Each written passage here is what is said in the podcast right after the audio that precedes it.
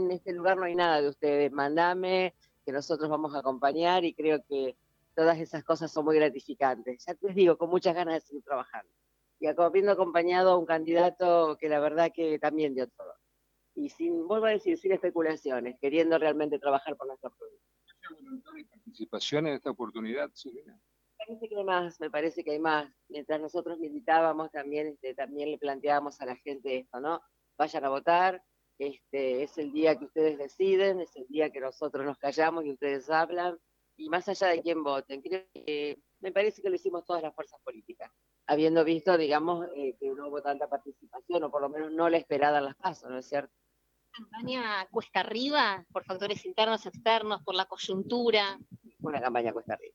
La verdad que y fuimos muy cuidadosos y cuesta arriba, sobre todo porque sabemos que no estamos en un momento fácil, podemos explicarlos de muchas maneras, pero bueno, la gente no lo está pasando bien, sobre todo el trabajador, y, bueno, y explicarles que no se sale de esto con más ajustes.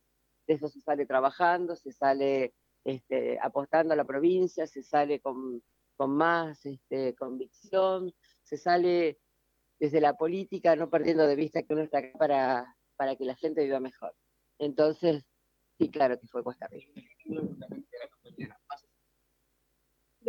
Básicamente una de las cosas que cambiaron fue que hoy por hoy en una boleta la gente puede identificar más a las fuerzas políticas.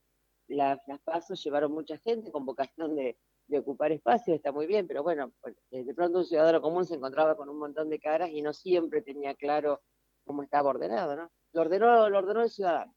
En base, bueno, justamente a lo que consultaban los colegas, y un poco cafecinos, muchos candidatos, ¿no? ¿Qué se le dice puntualmente? Que nosotros, sobre todo los que somos más grandes, este, sabemos que esto, como te decía recién, se sale con más trabajo, con más democracia, que, que también hay que tener cuidado, porque en todas las fuerzas no todo está mal. Y que si no hay política, si no hay política, ¿qué hubiera pasado cuando vino una pandemia? Si no hay política, como me explicás que estás invirtiendo en un acueducto para atender a poca gente, porque vive poca gente, precisamente bueno, tiene agua potable, eso no lo hace ni el sector privado, ni lo hace otra cosa que no sea la política, con las cosas mejores o peores, pero eso solamente se hace con decisiones políticas fuertes.